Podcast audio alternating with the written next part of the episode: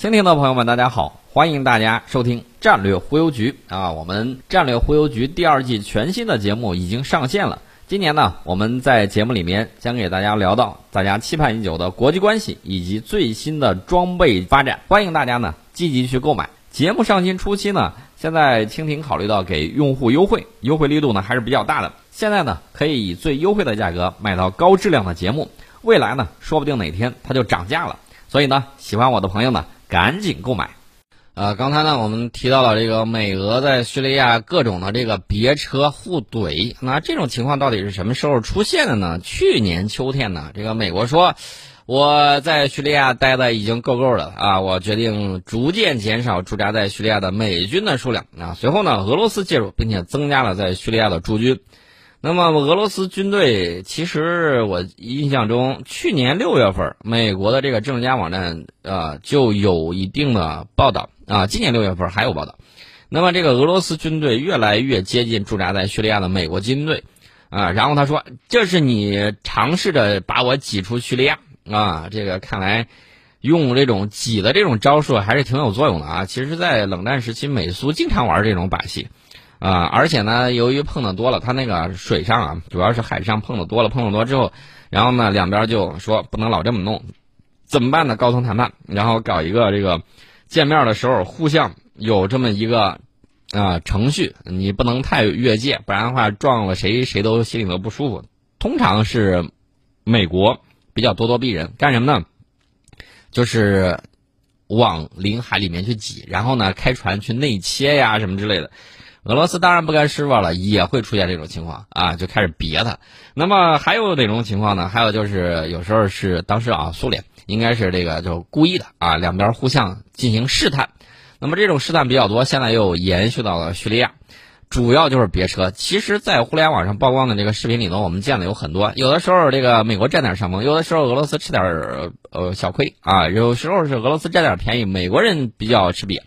那么，两国的这个巡逻车队经常在公路上发生摩擦啊，这种情况比较多。呃，什么原因呢？因为美俄两军装甲车队的这个巡逻路线它有重叠，所以说你就会经常在社交媒体上看到叙利亚的公路上出现美俄装甲车互相斗气别车的这个场面啊，其实还是比较有意思啊。最后呢，这个通常是把对方逼停，然后呢这方先通过，然后呢或者是那方这个把这边逼停，他先通过。还好没有擦枪走火，但是这个时间长了谁也保不准啊。美国在二战结束之后，我指的是二战结束之后啊，就曾经干过这种事儿。干什么事儿呢？他对一支行进的苏联军队进行了攻击，然后事后他声称：“哎呀，不好意思，看错了，误炸。”啊，这种情况是有的。那么美军现在还在叙利亚的这个交通要道上设卡啊，巡逻路过的这个俄军车队呢，你碰到这个关卡的时候，你没办法，只好开下路面，从一旁的泥地里面绕行通过。呃，这个时候呢，美国美国大兵通常都会报以笑声和嘘声啊。当然，大家都知道不会是什么好话，又是吹流氓哨的，又是怎么着的。这俄罗斯为什么要绕开呢？你让他搬开，他不搬啊。然后呢，双方交涉不下来，干脆就绕着走啊。这种情况也有，呃，而且呢，美国的这个将领呢说的这个事儿比较有意思啊。我给大家举个例子。美国坚定决心行动的联合特遣部队副指挥官啊，叫肯尼斯·埃克曼少将。这个少将呢，他就说，所谓的骚扰其实是俄美两军之间不太专业的行为。那我想知道，你说这种别车不专业，那你说说什么样的情况叫专业？呃，互相开火叫专业吗？啊，不清楚。埃克曼说，我们的目标是确保我们遵守消除冲突的规程啊，并确保冲突不会升级。换句话说，就是。呃，小伙子们在叙利亚车是要别的啊，架偶尔也可以打，但是不能动用家伙事儿啊。我听明白，抢台词就是这个意思，反正就是要这个互相啊，这个别车要互相顶牛，但是呢，千万不要把事儿给惹大了。那看来他还是有一定的忌惮的。呃，这个除了他之外，还有一个美国总统的特使，他是之前负责这个协调打击极端组织 IS 的那个联合行动的美国总统特使，叫这个。麦麦格克，麦格克呢？他在推特上还分分享了一段视频，然后内容呢就是美国和俄罗斯军队在叙利亚发生了对峙，然后那个麦克格呃麦格克啊在这个推特上发文说，美国军队每天都要受到俄罗斯军队的骚扰。啊，这时候装可怜了，他他敦促特朗普总统拿起电话告诉普京总统停止骚扰美国车队，看来这个有的时候确确实实他们也担心啊，什么原因呢？原因很简单，就是，呃，你们谁有大杀器？啊，这个伊拉克说我没有，好，就是你了，把你干掉啊！有人说那俄罗斯有，那他是真的有，我不敢动啊！大家明白了吧？就是这么一个意思。至于说到这个事儿，我倒是想到了另外一个情况啊，另外一个情况也是美国人 有点忌惮的，美国。美国总统军控事务特使马歇尔·比林斯利啊，二十一号的时候，他在这个美国参议院外交委员会的听证会上说，美国呼吁俄罗斯停止开发并应用带有核发动机的新型导弹。他说，这个是飞行的切尔诺贝利，太吓人了，你不敢，你不能啊，这么干的太吓人了。他说，美国无意研发高超音速核武器啊，他说，我相信这种武器根本就不应该存在，为什么要有核动力的巡航导弹呢？哎，你你先打住啊！冷战时期，我记得你可是研发的也有类似的东西。除此之外，还有核动力的这个飞机啊，轰炸机，呃，上去之后就不带停了。呃，那你那个东西算会飞的切尔诺贝利或者什么之类的吗？啊，我我不太清楚啊。那么想象一下，美国人说，我想象一下啊，这种武器在飞行中能产生怎样的辐射啊？没有逻辑能够证明末日武器系统的正当性。我倒是建议这个世界上主要的大国啊，能不能向我们学习一下啊？第一，首先不要威胁别人啊，不要主动，你要承诺不对无核国家啊和地区呃不对无核国家这个首先使用核武器，这个你能不能做到？或者说，换句话讲，就是你能不能把你们的核武器的水平降到我们这个水平啊？这才是对世界和平真正有贡献。你造那么多东西又不当吃又不当喝，拿东西干什么用啊？这是我给大家提到了，维护起来还特别贵啊，弄得网上都有那种小段子，什么维修打、维修抛光核弹呐，什么这个修理核核动力航母啊，这些这种段子比比皆是，我们就不多提了。呃，他说美国需要的不是高超音速核武器，而是常规高超音速武器啊。至于他怎么说，我一向都不喜欢听，为什么呢？因为我要看你具体怎么做，听其言，观其行，老祖宗都教会我们了。啊，这个一定要看你到底是怎么做的，所以说呢，你别看他说的天花乱坠的，你要看看他自己对自己、自己对盟友、自己对他人，他到底是怎么干的。这样的话，你才明白哦，他说的哪些是假的，哪些是真的。呃，既然说到这儿的时候呢，我们再说另外一个事儿啊，说什么事儿呢？这个事儿比较蹊跷啊，就是上一周的时候。有一名美国军队的二等兵在胡德堡基地附近的湖边被发现死亡啊！这是今年以来胡德堡基地内部或附近发生的第七起军人非战斗死呃非战斗原因死亡事件。我估计有这么几种可能：第一种可能悲观厌世啊，可能饱受欺凌，呃，人就自杀了，这种可能性有；还有一种可能是什么呢？内部矛盾啊，然后呢被谋杀了，这种可能性也有。还有是什么呢？还有有一些不知名的原因，这个事儿咱就不好说。因为前一段时间的时候，刚刚负责那个皮条客啊，接手那个皮条客案件的美国女法官的儿子和这个丈夫都中枪了，儿子不幸身亡。然后这个女法官幸亏当时躲在这个地下室里面啊，免遭一劫。居然是一个呃假扮成联邦快递的一个。枪手啊，上去行凶，人家接了这个案子还没几天呢，一周案案宗都没有，这个卷宗都没有暖热呢，然后就突然遭到了这种枪击。然后最离奇的是，这名联邦快递，就是伪装成联邦快递的这个枪手啊，莫名其妙的自己也自杀了。远日无仇，近日无冤，这个人为什么会突然跑出来呢？那这事儿谁谁是能说得清楚？有的时候我告诉大家，你别看美国大片拍的什么国家利益啊什么之类的啊，特别惊心动魄。后来你才发现，原来是什么呢？原来是这个，呃，现实真的是艺术的基础，而且美国的这个现实比艺术，那艺术只吞吞吐吐说了一半啊，说了也这个三分之一，云云里雾里的，实际情况远比这个东西要厉害的多。那网上流传的那个邮件门。邮件门事件，大家还有印象吗？当初他们竞选之前，然后由于这个呃利比亚的那个美国这个使领馆出了这个问题，然后后来围绕这个邮件门，据说有多少位证人啊，多少位接触者就纷纷就没有了。那这个消息我看他们也不怎么报吧？啊，这个消息既然是。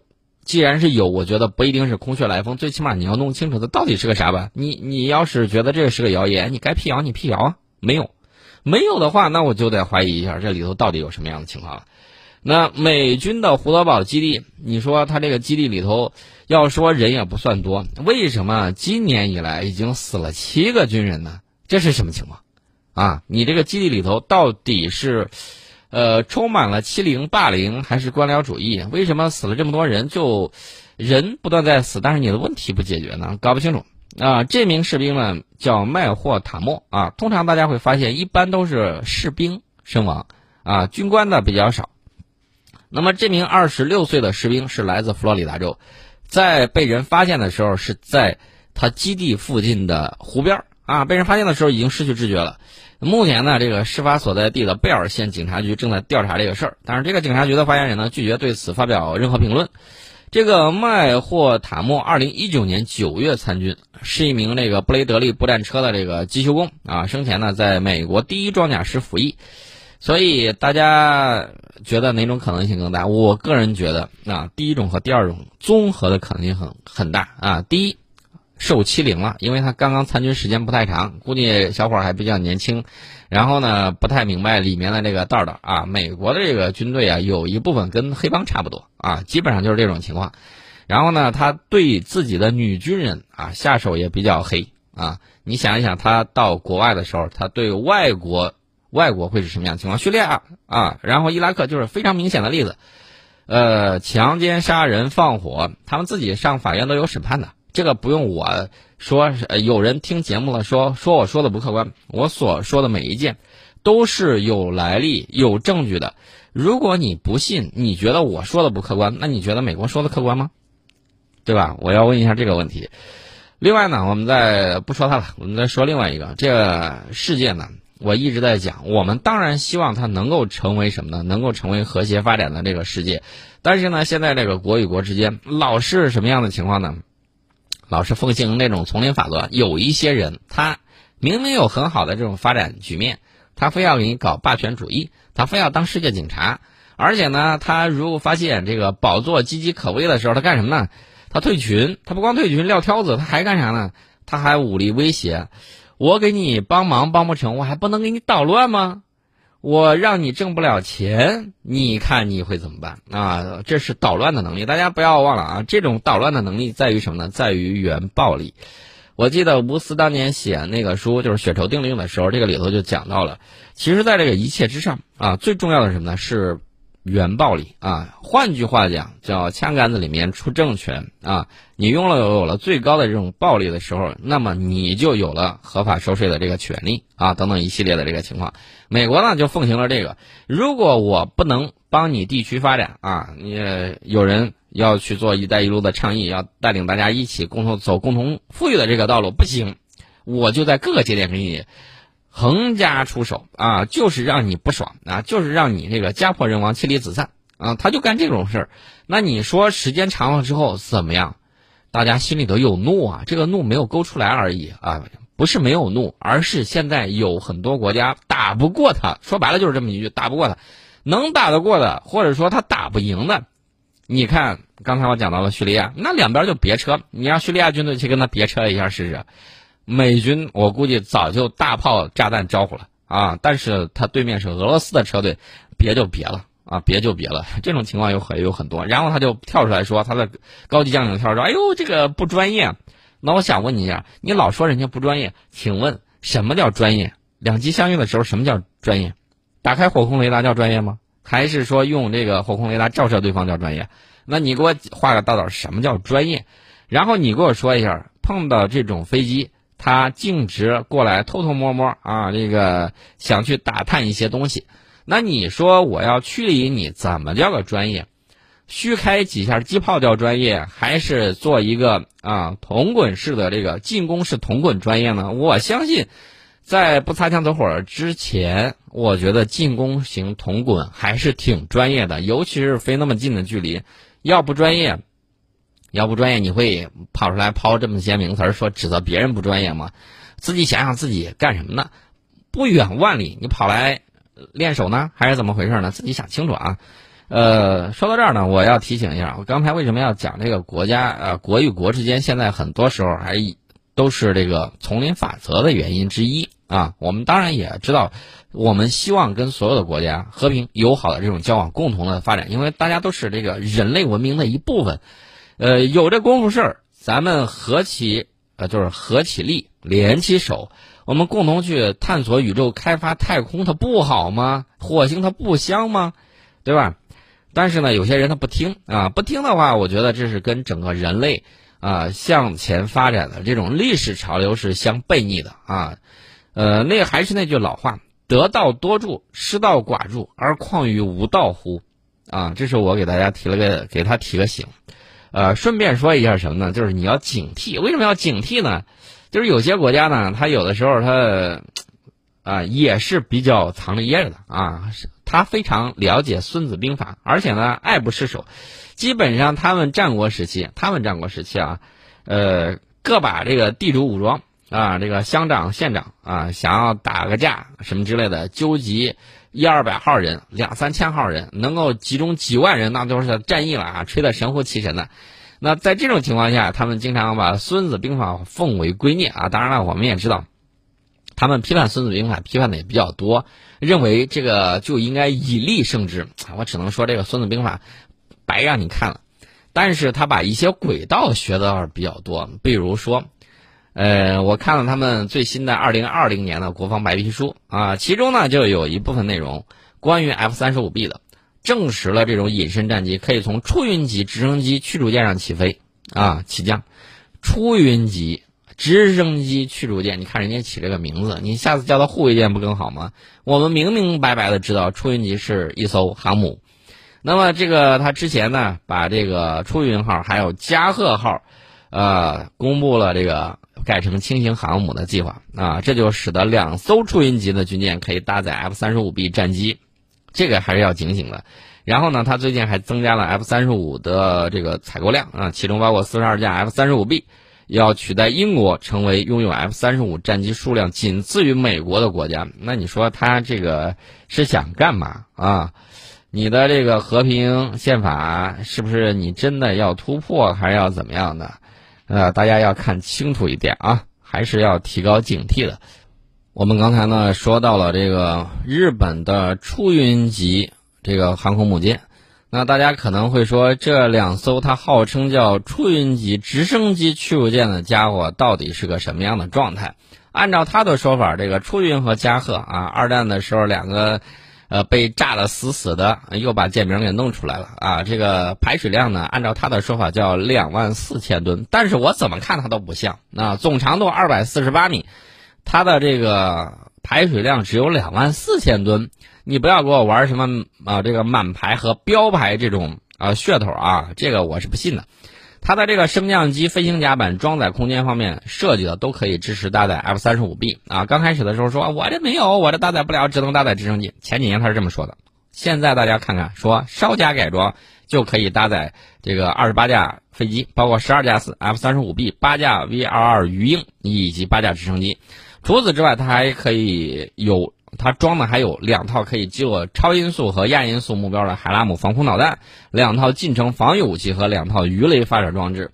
那么，日本政府在二零二零财年给日本海上自卫队两千八百八十万美元，对大修中的出云号呢进行第一阶段的改造啊。我们要了解一下它的这个时间。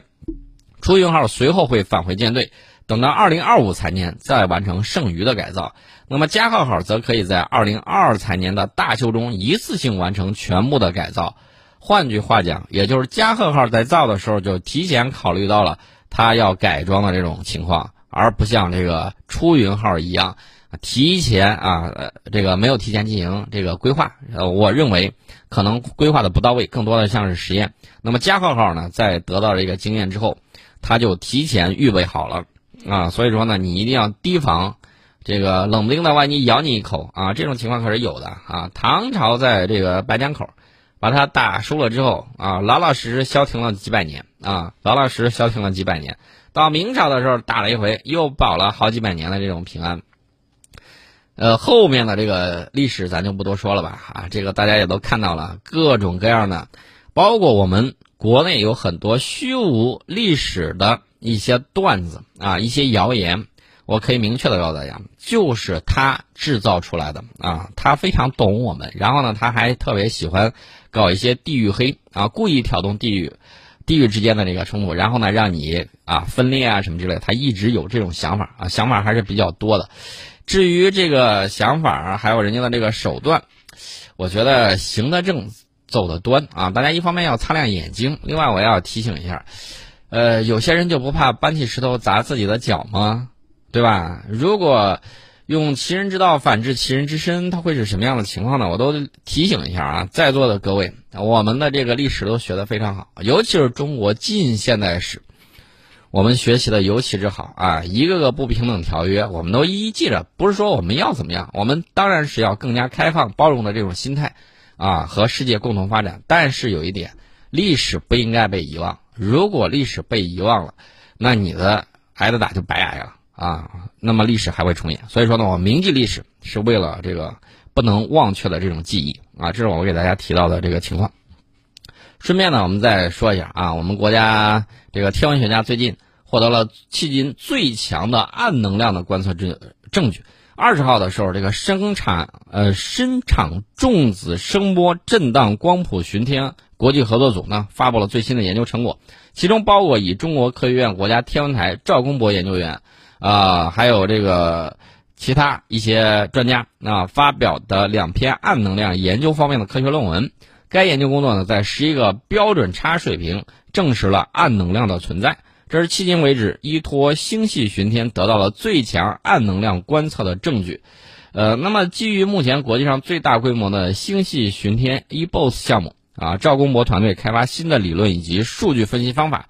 利用两类星系样本的交叉关联，在距今大概是七亿到十八亿光年的宇宙时空范围之内，啊，我要告诉大家啊，这个范围之前从来没有被探测过。